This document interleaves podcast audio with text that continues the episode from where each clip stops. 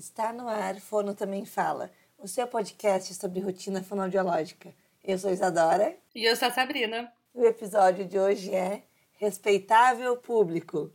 Sabrina, que episódio é esse? Por incrível que pareça, Isadora, esse foi um episódio pedido pelos ouvintes. Peça um episódio pra gente, que a gente tá, passou do centésimo episódio, a gente já não tem mais ideia. Mas esse episódio a gente vai falar sobre o Sistema Único de Saúde, o nosso SUS. Trouxemos convidados, mas antes deles entrarem, vamos ao nosso jabá, aproveitando aqui para falar o que, Isadora? curte a gente, é, segue a gente lá onde você está ouvindo, que isso é importante para a gente conseguir espaço nos diversos lugares. E, se possível, seja um apoiador do podcast para que esse podcast continue existindo. Coisa linda e maravilhosa. Para vocês continuarem escutando a, as vozes de Taquara Rachada minha e da Sabrina, mas também vozes de outros profissionais maravilhosos nessa. Hoje o nosso grupo é muito grande. Né? Hoje é muito grande. E antes da gente apresentá-los, vamos ao nosso momento de jabá. Gente, o estágio em seletividade alimentar, a imersão, foi passada para o ano que vem, 2024, e a gente modificou um pouco para ficar mais fácil para vocês virem. Então, vão ser três dias online à noite, a preparação, e depois vai pegar um feriado. Agora eu não lembro exatamente qual o nome do feriado, mas é em junho do ano que vem, que aí são quatro dias presenciais aqui em Ribeirão Preto, então diminui aí gastos, né? Ao invés de perder uma semana inteira de atendimento, vai ser no feriado. Então, quem tiver afim de vir atender junto com a gente, entre em contato, me manda uma mensagem que a gente conversa sobre a melhor opção. E vamos aos nossos convidados, né, Isa? Vamos por, por ordem alfabética? Vamos assim, Acho que por não... ordem alfabética, né? Pra respeitar. Hoje tá fácil, porque tem uma que começa com a letra A. Eu não preciso estar falando o alfabeto na minha cabeça, que eu sei que é a primeira. Ariane. Oi, amore. Oi, pessoal. Facilitei, hein, Isa? Muito obrigada. Eu sou a Ariane. Vocês podem me encontrar no Instagram como arroba fonos.brincarpositivo e como arroba biblioteca da Fono. Já participei aqui do podcast. É, eu trabalho do, no SUS na Prefeitura de Campinas e estou animada para esse papo. Acho que o pessoal pediu, porque às vezes a gente se sente sozinho. É, acho que vai ser um espaço bem rico para a gente conseguir discutir vários temas importantes. Obrigada, Ari. Em sequência, temos Cláudia. Bom dia, pessoal. Que prazer enorme estar aqui no Fono Também Fala. Eu sou Cláudia Cassavia, arroba Fono Cláudia Cassavia lá no Instagram. Estou na Secretaria de Saúde da Prefeitura do município de São Paulo e estou no SUS há bastante tempo. Melhor nem contar. Eu adorei a pausa dramática. Pois é. E por fim, Sérgio. Oi, pessoal, bom dia. Me chamo Sérgio, estou lá no Instagram como arroba defono.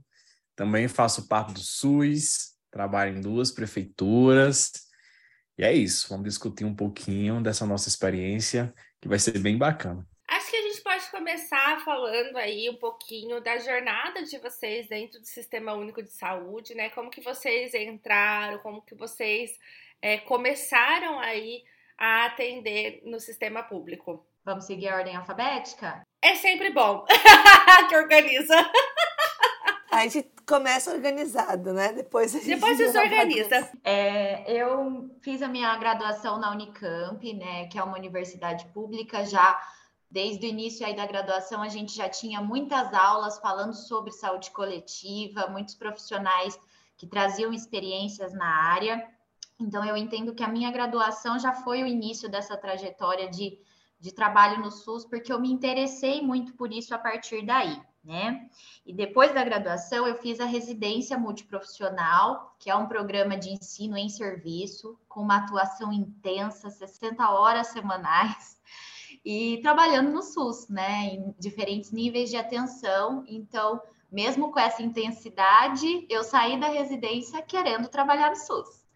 É, e aí, nesse ano, foi em 2015, 16, eu prestei todo e qualquer concurso das regiões que tinham aqui próximo da minha cidade.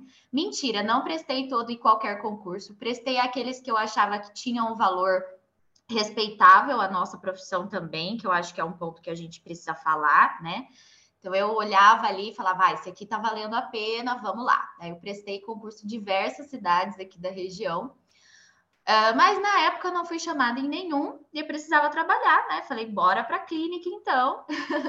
o que eu acho que foi uma experiência bem interessante, porque eu continuei com a vontade de trabalhar no SUS, mas tive aí uns dois, três aninhos de experiência clínica para pegar a mão mesmo, né, de atendimento. Acho que isso foi bem importante para a construção da minha carreira.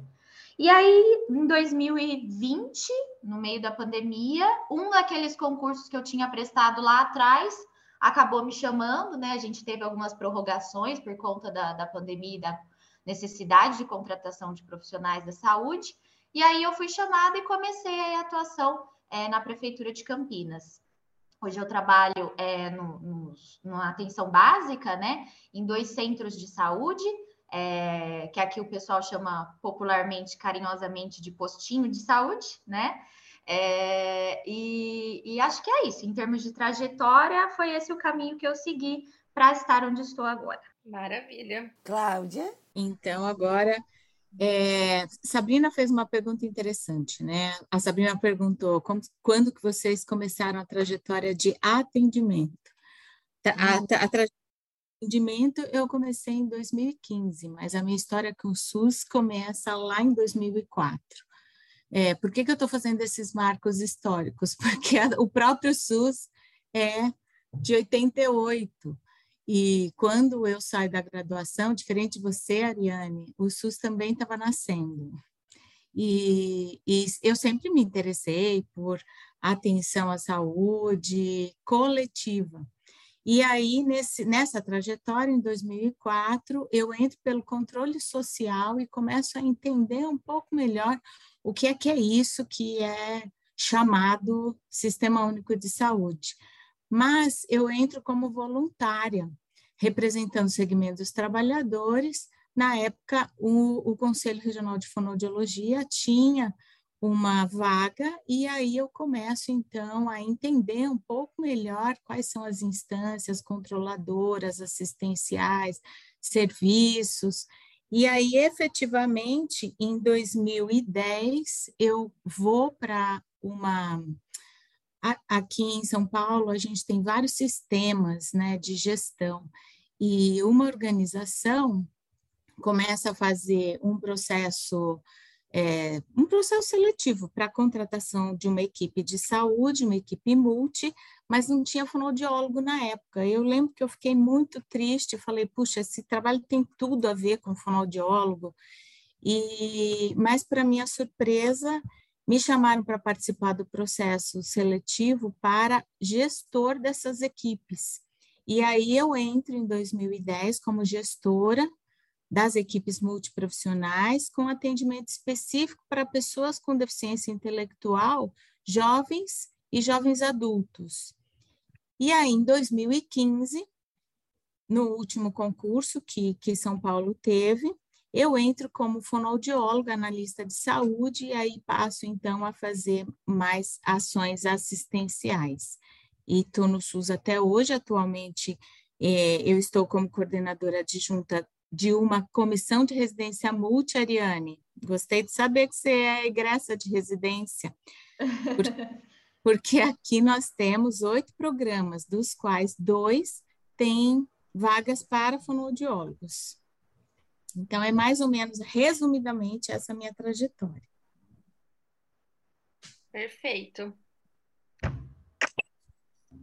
Eu meio que caí de paraquedas, porque se eu for contar minha experiência assim com estágio, vocês vão chorar, porque não foi uma experiência muito legal. Então, eu não tinha uma visão boa, assim, pela minha experiência do estágio. Queremos chorar, Sérgio, pode ir contando. Cabeça não era uma coisa que eu queria para mim, sabe?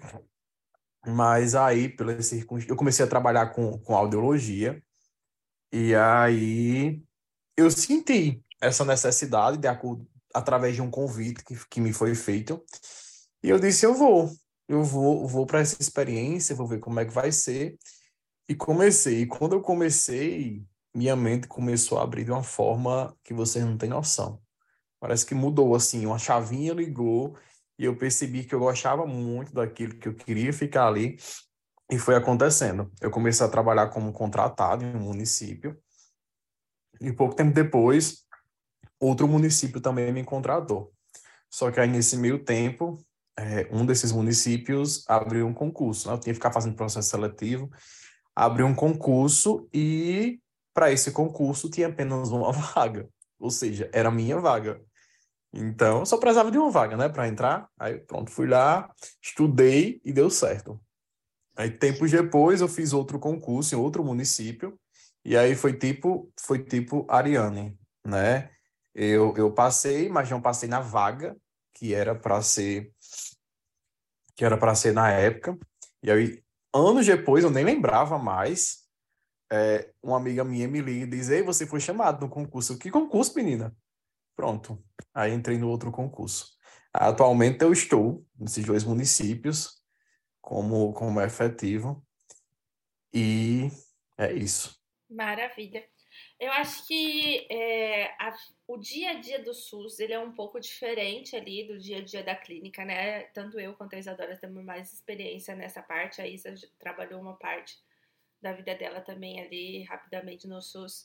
Mas eu acho que é, é um dia a dia diferente, né? Não sei se vocês, alguém de vocês tem experiência na clínica particular também, mas eu gostaria de saber assim, o que, que vocês acham. É, acho que podem ser dois pontos assim, o que é mais incrível e menos incrível em se trabalhar com o público é, no Sistema Único de Saúde. Ah, Sá, eu posso concordar com você que de, de fato são experiências diferentes, né? eu consigo conciliar as duas experiências, então eu trabalho no SUS e faço um período da clínica, porque eu acho que ambas têm desafios e têm coisas boas, né? E pensando nisso, o que é incrível e o que é desafio no SUS, assim, eu acho incrível a gente poder é, garantir direitos da nossa população, então os pacientes que estão ali eles têm o direito à saúde, assim como os que acessam a clínica, né? Tem direito à fonoaudiologia, tem direito a, a, aos tratamentos, às terapias, embasado em ciência. Então, estar ali faz muito sentido para mim, porque eu estou proporcionando, né, a garantia desse direito à saúde. É, e acho que é um, é um trabalho muito amplo no sentido de estar como fonoaudiólogo, mas estar ali como profissional de saúde, assim, é, especialmente nesses anos da pandemia, que foi quando eu entrei, eu cheguei lá e, e a coisa estava pegando fogo, né? E aí eu participei de campanha de vacina, eu participei da organização, da, da atuação mesmo ali, é, vi, vi, a coisa acontecendo e, e foi muito especial, assim, fazer parte desse processo, né? agora que a gente está conseguindo a voltar a fazer é, ações que antes já aconteciam, né? É, eu vejo que estar ali como porta de entrada e, entender as famílias é um diferencial que a gente não, não tem na clínica mesmo, assim. É, eu, tô, eu tô cuidando de uma família inteira, sabe? Então, é entender como essa, esse contexto familiar é, tá está ajudando ou é, precisando de algum apoio nessa assistência. É, são coisas diferentes mesmo, mas muito poderosas, sabe? E a uhum. atuação na promoção e da prevenção, que, que acho que é um outro ponto-chave, assim, ali o nosso principal papel na atenção básica é trabalhar nessa promoção e prevenção. Então, eu estou trabalhando com as pessoas antes de acontecer algum agravo. Estou trabalhando com, com, uma gestante antes desse bebê nascer e já estou podendo falar sobre é, amamentação, sobre o desenvolvimento de linguagem. Então, é antes de ter uma, uma, uma doença, um agravo, eu estou pensando em saúde mesmo. Então, eu acho isso muito especial, assim.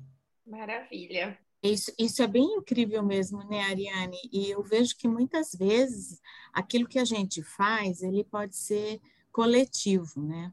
Eu acho que hum. eu, já, eu já tive na clínica também, e às vezes a, a um pouco a, a, solidão assim da clínica ela me pegava um pouco.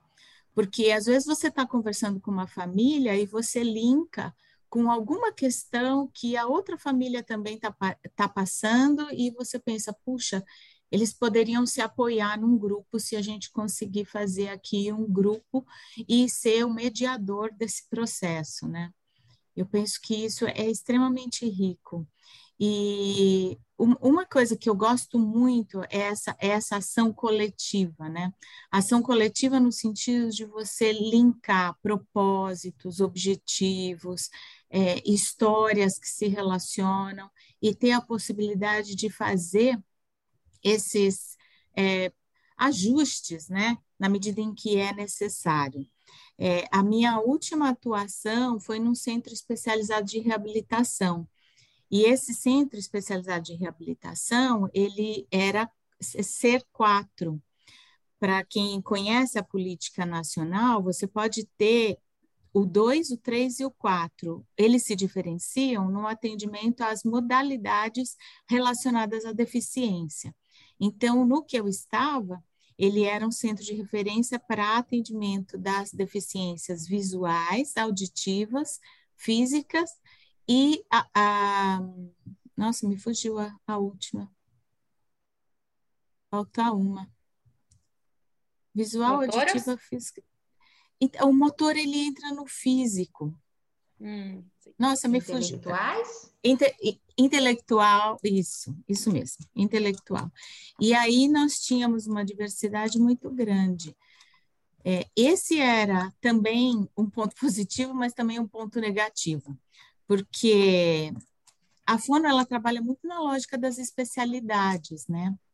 Então, a reabilitação auditiva, muitas vezes, ela tem a sua base e a diretriz muito semelhante à reabilitação intelectual, mas ela tem manejos diferentes, técnicas diferentes. Então, isso era um grande desafio. E aí a equipe tinha que se dividir para poder fazer uma série de aspectos ali relacionados, porque também era um centro de diagnóstico. Então, para o fonoaudiólogo, na minha opinião, esse, esse era um, um desafio muito grande. E lidar com a demanda, porque a demanda é muito maior do que a oferta. Então, isso acaba gerando no profissional uma pressão, às vezes, muito grande, mas ela não é uma, uma pressão isolada no, no profissional fonoaudiólogo, ela é uma pressão na equipe, ela é uma pressão uhum. na gestão, ela é uma pressão para o gestor é, maior, né, que está acima disso. Mas o ponto positivo que eu vejo era o trabalho com as famílias. A Ariane trouxe isso, nós tínhamos grupos de bebês e era riquíssimo. Às vezes nós chegávamos a fazer dois grupos por por semana, a minha equipe, né? Porque a outra equipe fazia mais outros dois grupos, e nós dividíamos por ciclo de vida, então, é, até os dois anos era um acompanhamento constante. Uma outra coisa também muito bacana e que eu acabei aprendendo lá no SER foi a solidariedade entre os profissionais, né? Trabalhar em equipe não é fácil, é bem complicado. Bastante.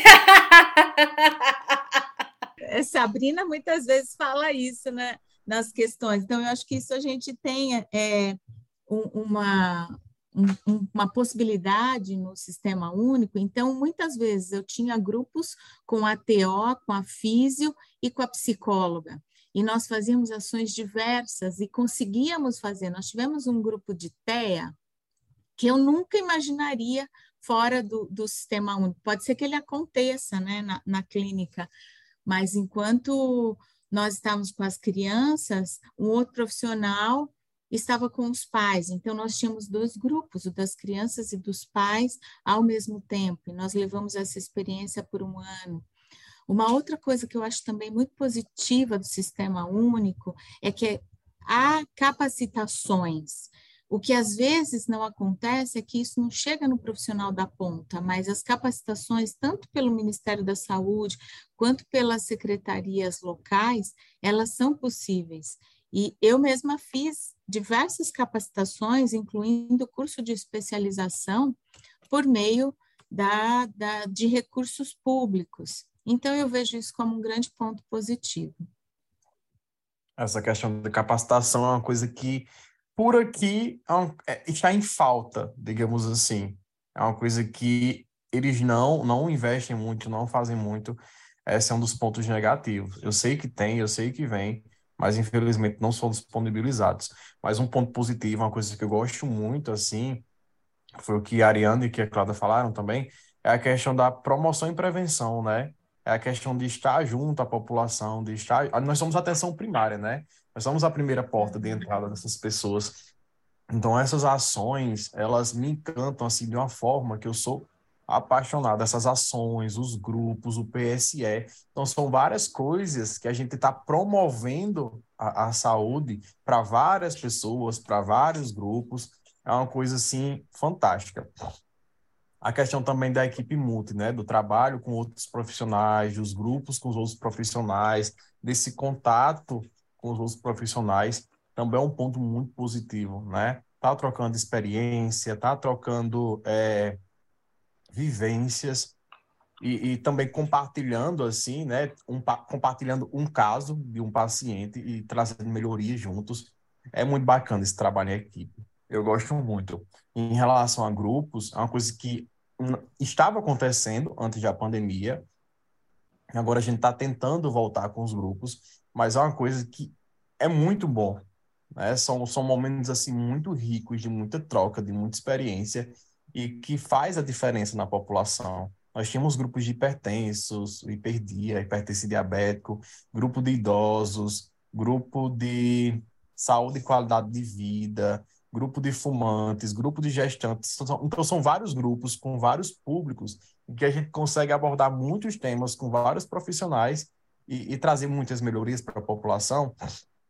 E uma coisa interessante é que, tipo, o fonoaudiólogo, ele está inserido em todos esses grupos, né? Todos esses grupos, o fonoaudiólogo está lá dando sua contribuição, assim como os outros profissionais. E a gente vai mesclando. E é uma coisa que, que o pessoal gostava muito. O grupo de, de gestantes, cada, cada profissional da equipe multi era responsável por, por uma unidade.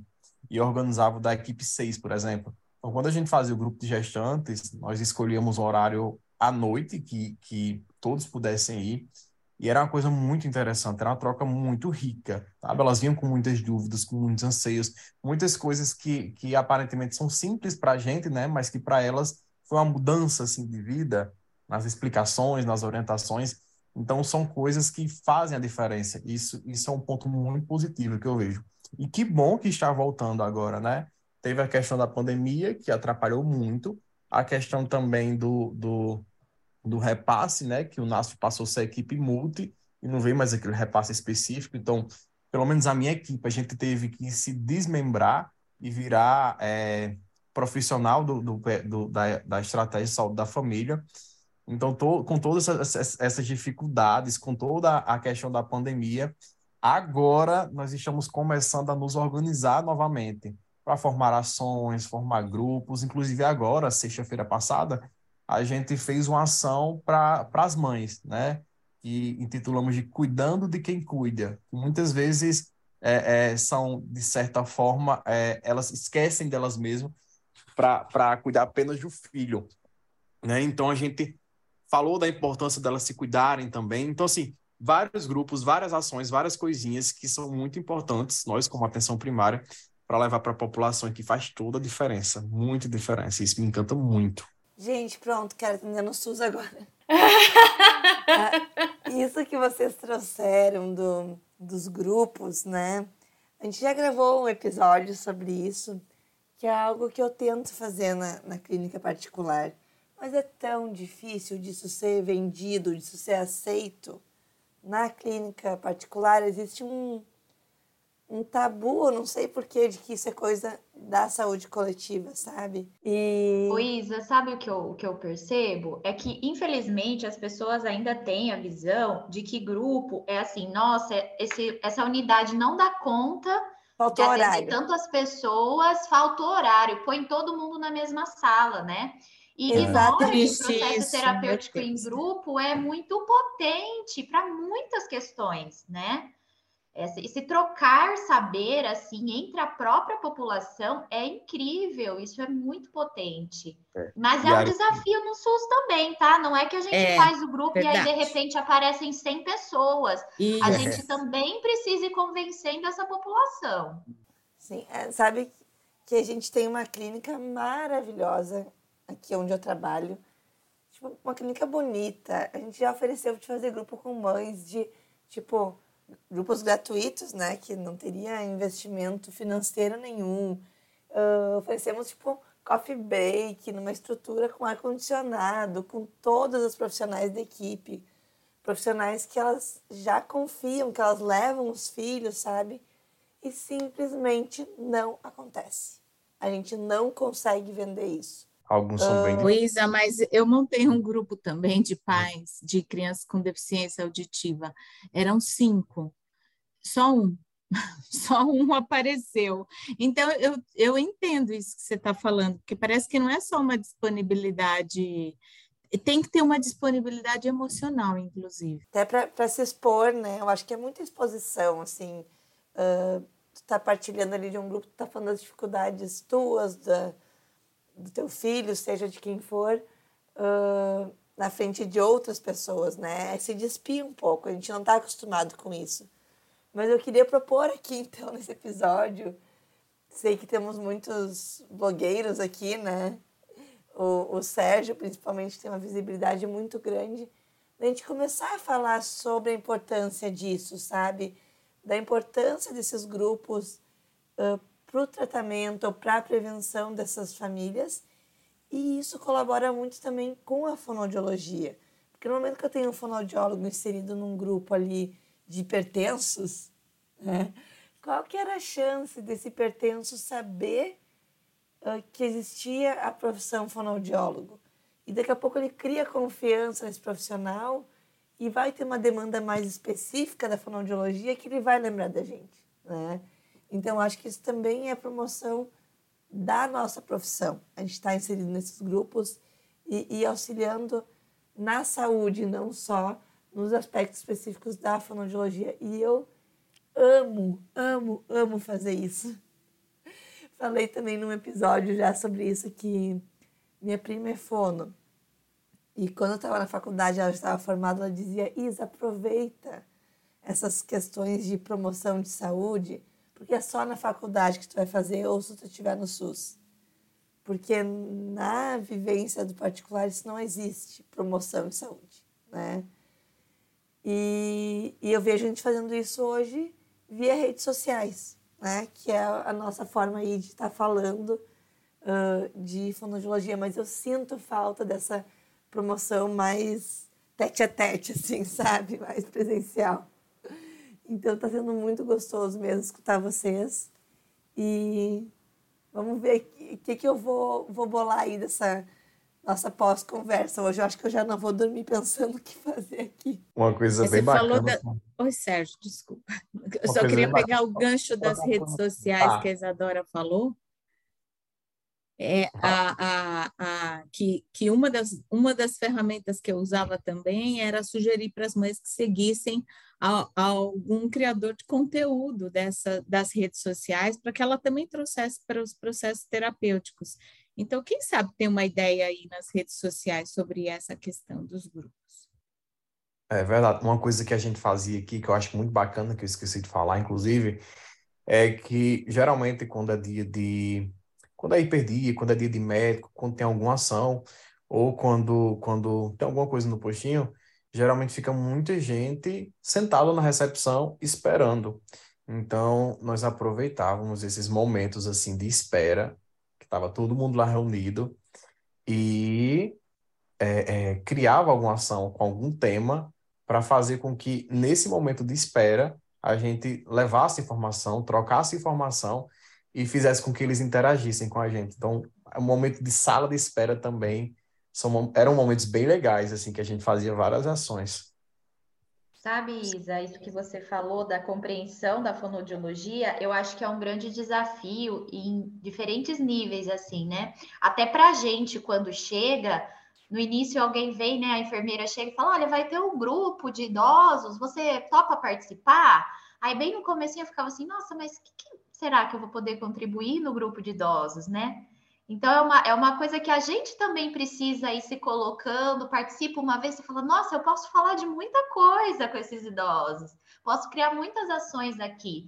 Então, é uma coisa que a gente, como profissional, precisa ir aprendendo, os outros profissionais da equipe precisam ir aprendendo, porque quando eu cheguei, é, foram poucos que me colocaram nessa posição, né, de, de conhecer o que a unidade já fazia. A maioria só vinha discutir aqueles casos de crianças com troca na fala. E aí eu comecei a falar, gente, vocês sabiam que o Fono também trabalha com isso? Vocês sabiam que eu também posso ajudar nesse sentido? Então a gente foi ampliando esse olhar da fonoaudiologia. Acho que a gente ainda tem muito que caminhar nesse sentido. E a população, então, nem se fala assim, para eles é muito difícil entender é, sei lá, um, um idoso que está engasgando. Nossa, mas precisa passar na fono? Sim, é na fono que precisa passar, né? Porque as pessoas ainda têm uma visão muito restrita do que é a fonoaudiologia. E, e sabe uma coisa que você falou, Ariane, que, que você trouxe também, esse conhecimento do território, né? Tanto você quanto o Sérgio estão na atenção primária. E, e muitas vezes a gente tem, é, desconsidera o território ele é vivo, o território ele tem recursos e a própria pessoa acaba fazendo o seu itinerário de saúde, né, buscando alternativas para aquelas questões que ela tem. Quando o profissional ele ele ouve, valoriza e ele soma com essa pessoa que está trazendo, a própria pessoa vira um multiplicador no território daque, daquela ação. Então, a, às vezes, num outro programa que eu atuava mais como gestora, mas que era é, voltado para a pessoa com deficiência intelectual, muitas vezes a própria equipe ela a, a, colocava uma situação para uma determinada família e aquela outra família que tinha uma necessidade era alcançada por esta ação que tinha sido desencadeada com aquela pessoa específica porque um vai contando para o outro e vai multiplicando isso no território. E aí eles se conheciam. Esse programa ele tinha muito mais a, a função de circular a pessoa com deficiência intelectual nos participavam, que eles encontravam outras pessoas com deficiência intelectual que não faziam parte do programa. E muitas vezes a própria pessoa que estava sendo atendida trazia isso para o pro programa e para a necessidade. Então, é um multiplicador muito potente, olhar para o outro, olhar para o território e olhar para essas ações que possam ser feitas, considerando aquilo que a pessoa também está trazendo, né? Perfeito. É o famoso boca a boca, né, Cláudia? Essa questão que um, uma pessoa vai para o grupo, conhece, gosta e acaba chamando e trazendo outras pessoas. E aí vai movimentando. Exatamente. Vai e vai ficando o, muito... Sérgio, você sabe que eu cheguei no seu Instagram no famoso boca a boca, viu? Sempre funciona. Sim, falando super bem. E aí eu achei Adorei tão interessante. e, e, é uma pessoa que não está no SUS, isso que eu achei interessante, porque a hora que ela falou, não, é um fono, nós fomos para o Congresso. E ah. aí ela falou, não, aqui tem o defono. E, e, e eu tenho um grupo de, as minhas amigas, nós fomos em cinco. E aí a gente olhou para ela e falou, Defono? E aí ela fez uma super propaganda sua e eu fui lá olhar. E foi assim também que eu cheguei no Fono Também Fala, porque eu acho que foi na ação que vocês fizeram lá na Arena. Foi, acho que tava do Sérgio. Maravilhoso. No Story. E aí do Story eu vi que tinha o podcast e aí cheguei no podcast. Eu falei, olha que E hoje estou aqui, gente, me sentindo. Maravilha. Assim, Fruto do Congresso. Por favor, nosso encontro hoje. E uma coisa muito bacana que, que a Ariane falou, queria só complementar isso, é essa questão de, de às vezes nem mesmo o profissional, o fonoaudiólogo, sabe o porquê daquele grupo. Como, por exemplo, muitas vezes eu, eu gosto sempre de postar, postava quando eu tinha as ações do grupo, e eu lembro que uma vez em específico, assim, o que chamou mais a atenção do pessoal e que veio muitas perguntas foi no grupo de obesidade. A gente tem um grupo, acho que era Jardim, Qualidade de Vida, obes... obesidade, alguma coisa sobre obesidade. E aí muita gente veio perguntar, mas Sérgio, como é que o fonoaudiólogo está inserido nesse grupo? O que é que você vai falar para esse pessoal? O que é que tem a ver? Né? Então eu ia explicar para eles, a gente tem muita importância, né? A mastigação faz muito, é muito importante nesse processo de, de, emagrecimento, é muito importante a pessoa comer bem, mastigar bem, deglutir bem. Então, nós, fonoaudiólogos, damos nossa contribuição. Então, em todos os grupos, nós temos nossa contribuição, e muitas vezes até o profissional mesmo não, não, não afina o cérebro para pensar nesse ponto, sabe? Então, é muito importante estar difundindo e divulgando isso também. Maravilha. E assim, né, para quem quer começar aí a ouvir o episódio tá igual a Isadora. Não, já querendo... passou, tá? Foi só um surto. já querendo ajudar e trabalhar aí no SUS.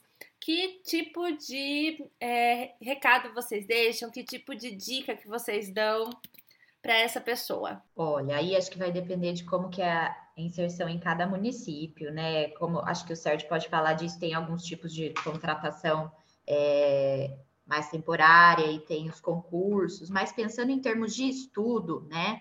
Para o recém-formado, acho a experiência da residência multiprofissional bem válida, porque é o que eu falei, é uma experiência intensa. Então, você tem ali dois anos de ensino e serviço, 60 horas semanais, você vai terminar esse programa ou a fim mesmo de fazer isso, é isso que eu quero para minha vida, ou não, não é isso, vou para outro caminho, né? Então, as, as pós-graduações, né, pensando aí na residência, acho que é o que faria mais sentido.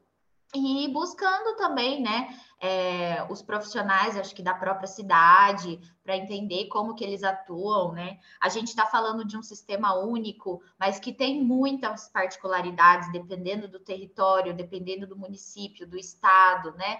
É, então, acho que vai variar muito aí de lugar para lugar entender como é que funciona isso. Mas em termos de estudo, a residência multi aí acho que é um, é um programa que vem ajudando muito a inserção do fonoaudiólogo nesses espaços. E uma coisa que eu acho também que é, é importante é a gente, a gente falou de muitos pontos positivos aqui, bastante, mas a gente sabe da luta que é e sabe também das questões tanto de condições de trabalho, salariais. Então, tem que ter uma dose de resiliência muito grande para para estar tá, tá no sistema único, né? É, a Ariane falou do tipo de contratação, é importante conhecer as necessidades do território, as necessidades do seu município e ver de que forma que o, o, a Secretaria de Saúde está fazendo esses processos em relação a novos profissionais e aí identificar, porque o que a gente sabe também é que alguns concursos têm tido é, uma, uma base salarial muito baixa, e isso tem impedido de muitos profissionais irem, né?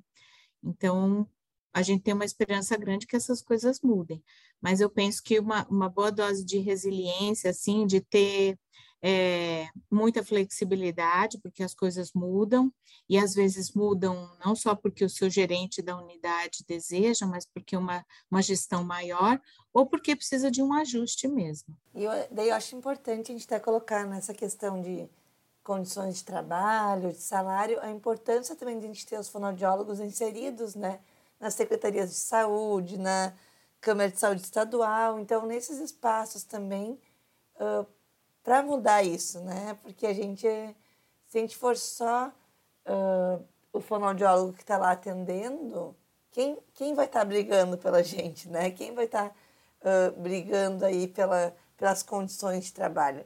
Então, ter esse reconhecimento também de fonoaudiólogos que, que estão aí na gestão do SUS é muito importante. E, e eu acho que isso é um...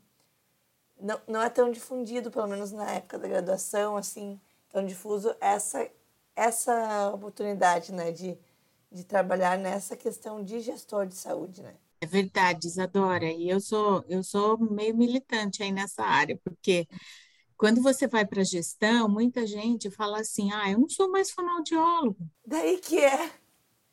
Tá carregando todos os fonos né, na, na garupa. E, e aí, outro dia, falando com uma amiga que foi, ela foi é, é, supervisora de uma área de, de população de mais de 400 mil habitantes. Ela era supervisora técnica de saúde. E ela falou: Eu já deixei de ser fone. Eu falei: Você pare de falar isso. Você já ouviu algum outro profissional, médico, fisioterapeuta, dentista, quando vai para a gestão falar, ah, eu não sou mais médico, eu não sou mais uhum. fisioterapeuta? Você é sim fonoaudiólogo. E a outra coisa que você falou, Isadora, agora eu vou falar um pouquinho da sua da sua tarefa, função que você está desempenhando lá no Conselho Regional de Fonoaudiologia. É super importante, porque é por meio da fiscalização é que muitas políticas elas são modificáveis. Às vezes, um questionamento do Conselho Regional de Fonoaudiologia para o secretário de Saúde faz com que ele pare e pense: ué, aqui eu precisava ter fono? Eu não sabia. Será? Uhum. Será que tem fono no meu município? Será que tem alguma fono para deslocar para lá? Então, é, enquanto eu estava no Conselho Regional de Fonoaudiologia de São Paulo, nós fizemos num programa aqui que estava sendo divulgado um questionamento para o senhor secretário. Olha, é, esse, tipo, esse tipo de ação é uma ação realizada por fonoaudiólogo. Então, com base em que a Secretaria Municipal de Saúde está fazendo essa divulgação. Isso foi passível de uma transformação a ponto de abrir 10 novas vagas para fonoaudiólogo. E, então, esses, essas, esses órgãos reguladores e o próprio gestor da saúde, é muito importante que ele olhe também para além da clínica, né? Para assistência, até para que o fonoaudiólogo possa acessar demais espaços. Ah, é isso, perfeito. Acho que vocês pontuaram bem, assim, todos os pontos, mas é muito importante estar sempre atento a todas as condições oferecidas, as formas de trabalho, o que é que o município é, é, oferece, né? E, e, também correr atrás, de certa forma, de algumas coisas, que é muito importante se impor também, e, e em busca de, de, de recursos para a gente desempenhar um bom trabalho, e não deixar apenas que que eles empurrem só paciente, paciente, paciente, paciente, sem condições de você atender esses pacientes. Para a gente conseguir fazer um bom trabalho, a gente precisa ter boas condições, né? Eu tenho uma última pergunta. Ari, quer falar alguma coisa? Não, eu, eu, concordo com tudo. Acho que esse aí é um desafio importante da gente. É, a gente tem que seguir trabalhando e buscando melhores condições, porque de fato a gente tem muitos desafios mesmo. É, e, e, não dá só para a gente aceitar isso, né? Buscando alternativas aí. Essa questão do, do profissional na gestão é fundamental também para a gente é, tendo mais espaço para fonoaudiologia, né? Exato. Eu tenho uma pergunta que eu acho que deve ser o, maior medo, assim, uh, de atender o SUS, né? Para quem não está dentro do, do Sistema Único de Saúde ainda. Não está dentro não, né? Porque até no particular a gente está dentro do SUS, né? A gente sabe que, que não é tão assim, né? O público-privado, enfim. Mas para quem não está atendendo uh, saúde pública, vocês têm que atender tudo. Se chega um paciente que seja o único fono da cidade que está ali no SUS e, e o paciente tem uma demanda que Sérgio não sabe atender, o que que faz? Qual que é o poder de vocês falarem, não, essa demanda o fonoaudiólogo atenda, mas eu, fono Sérgio, não, não consigo. Já, já aconteceu assim? Como é que faz? O que, que faz? Isso, aí vou falar da minha realidade aqui, tá? Acho que os colegas podem complementar, porque é como você está falando, tem, tem cidades e cidades, e situações e situações.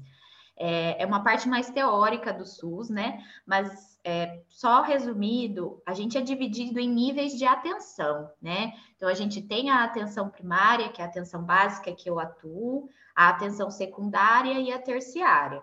Então, no nível de atenção que eu trabalho, a gente trabalha com as questões de promoção e prevenção e os casos de menor complexidade, né? E se eu identifico que é um caso de maior complexidade, que vai precisar de uma reabilitação, de algum uma, um atendimento mais específico, eu devo ter fluxos de encaminhamento para esse paciente. Estou falando que eu devo ter, porque é uma situação hipotética, a cidade se não tem, tá? é, mas assim, vou dar um exemplo prático. É, na, na, atenção básica, a pediatra discute comigo um caso de uma criança de dois anos que ela está pensando num TEA. Eu faço uma avaliação, eu também estou pensando no TEA, a TEA avaliou junto comigo, a gente está pensando que é um TEA. Eu não vou ficar atendendo essa criança ali no centro de saúde. Eu vou discutir o caso com o CAPS, que é o nosso serviço de referência para crianças com autismo, e aí essa criança vai passar a receber o atendimento ali naquele serviço, né? Então, a família continua me acessando, participando dos grupos, mas o atendimento fonoaudiológico para criança com TEA vai ser oferecido em outro serviço. Uh, um, um idoso que teve um AVC, tá acamado. Eu vou lá com a fisioterapeuta e o agente comunitário de saúde fazer uma visita domiciliar. Vou dar uma olhada nas questões de disfagia, de disartria, mas quando ele né, tiver condições de iniciar uma terapia de reabilitação, não sou eu que vou fazer essa reabilitação. Eu vou dar algumas orientações básicas ali para a família, para aquele momento, mas eu não vou ficar com esses casos de alta complexidade ali no centro de saúde, tá? Então, é, é acho que é uma das coisas que a gente tem que pensar. Então, você precisa saber de tudo, que eu acho que é preciso ter uma noção de tudo, mas eu não vou ficar reabilitando é, casos que têm uma complexidade muito grande, porque isso é para atenção secundária. E aí a fono que está na atenção secundária, por exemplo, trabalhando com disfagia, aí ela vai ter a formação dela em disfagia. Então aqui é assim que funciona. É, e, e, dentro do, da, do SUS a gente espera que tenha esses cuidados em níveis de atenção. É, é. Mais ou menos porque eu estava na atenção especializada. A Ariane é, é, fez uma excelente explicação, deu uma aula sobre redes de atenção à saúde e pontos de atenção, em especial é, relacionado a essas questões que envolvem a reabilitação. O que a gente às vezes precisa de desconstruir, eu acho que é essa visão que a, a reabilitação é a única ação.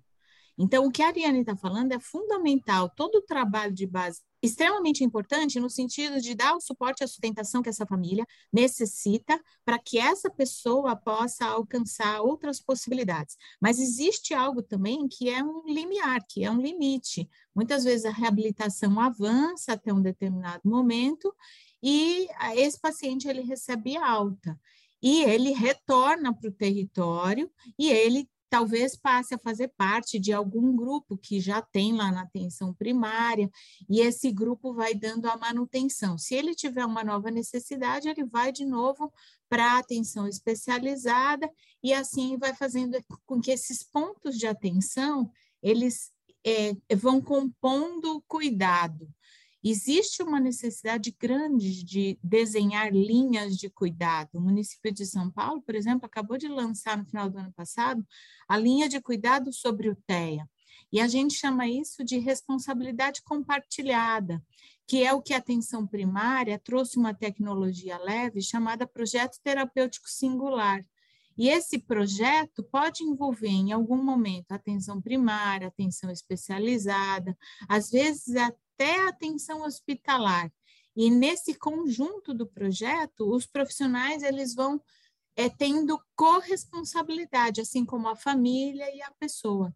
E aí vai se construindo aí esse projeto que essa pessoa vai é, é, a partir dali um projeto de para além da reabilitação, quase às vezes, dependendo do, do trabalho, chega a ser até um projeto de vida após esse acometimento dessa, dessa questão que aconteceu.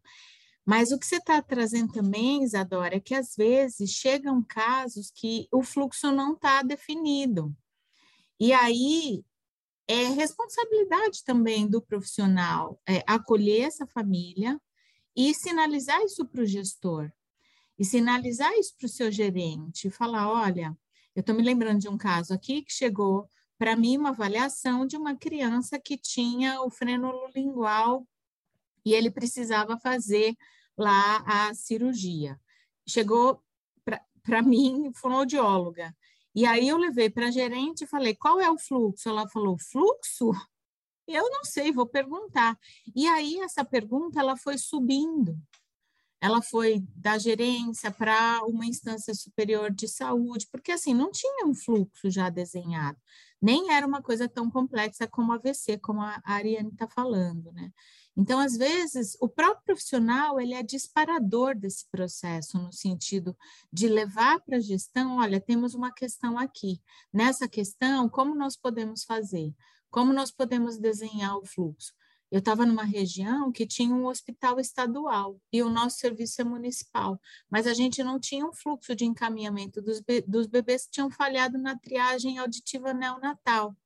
E aí é, a gente percebia que o que chegava de bebê não correspondia à taxa que a literatura mostrava.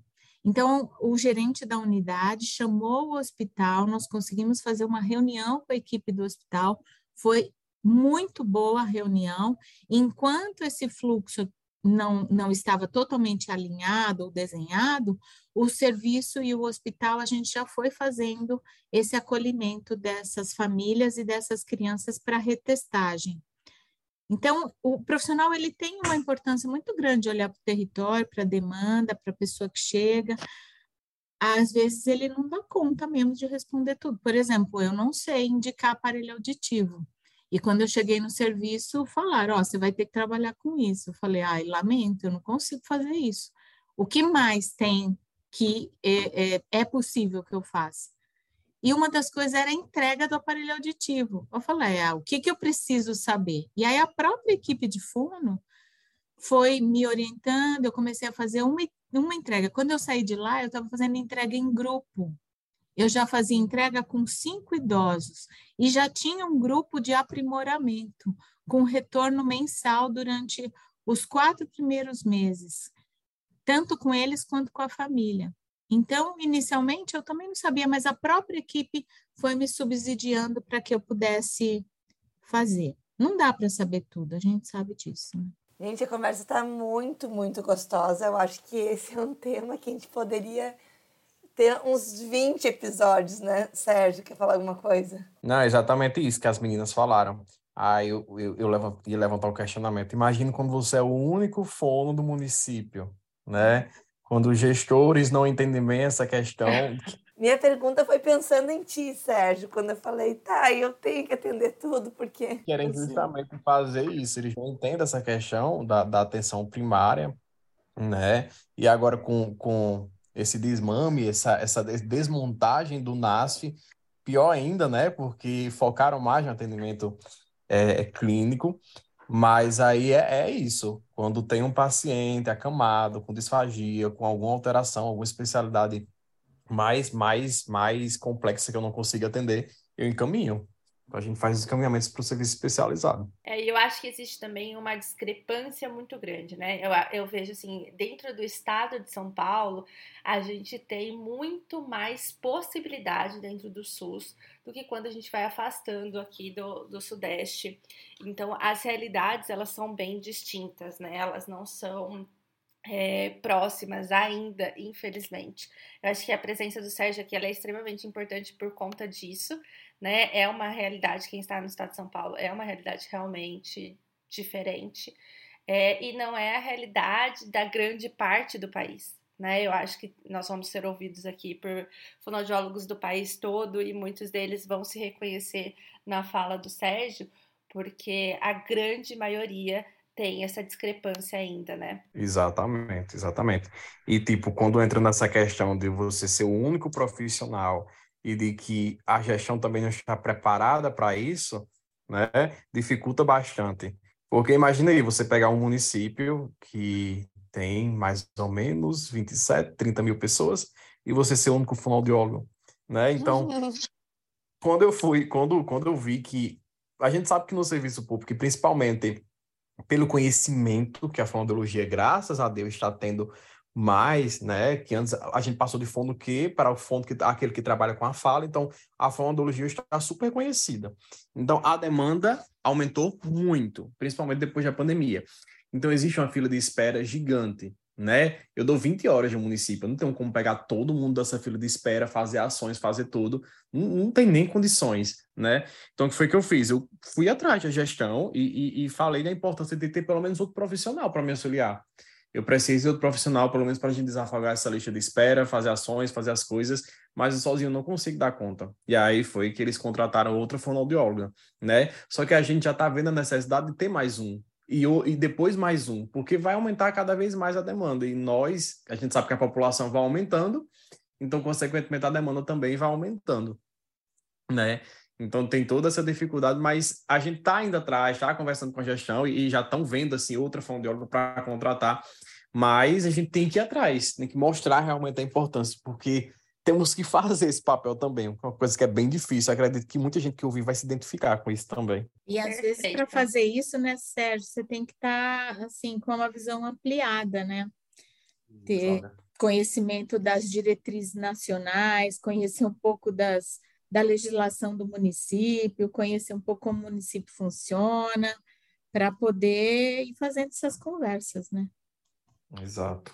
Acho que é isso, gente. Falou bastante. Temos dicas, trouxemos realidades. Vocês querem colocar mais alguma coisa? Se a gente for começar Não, a colocar mais coisas, tem muito... vai ter que ter uma temporada.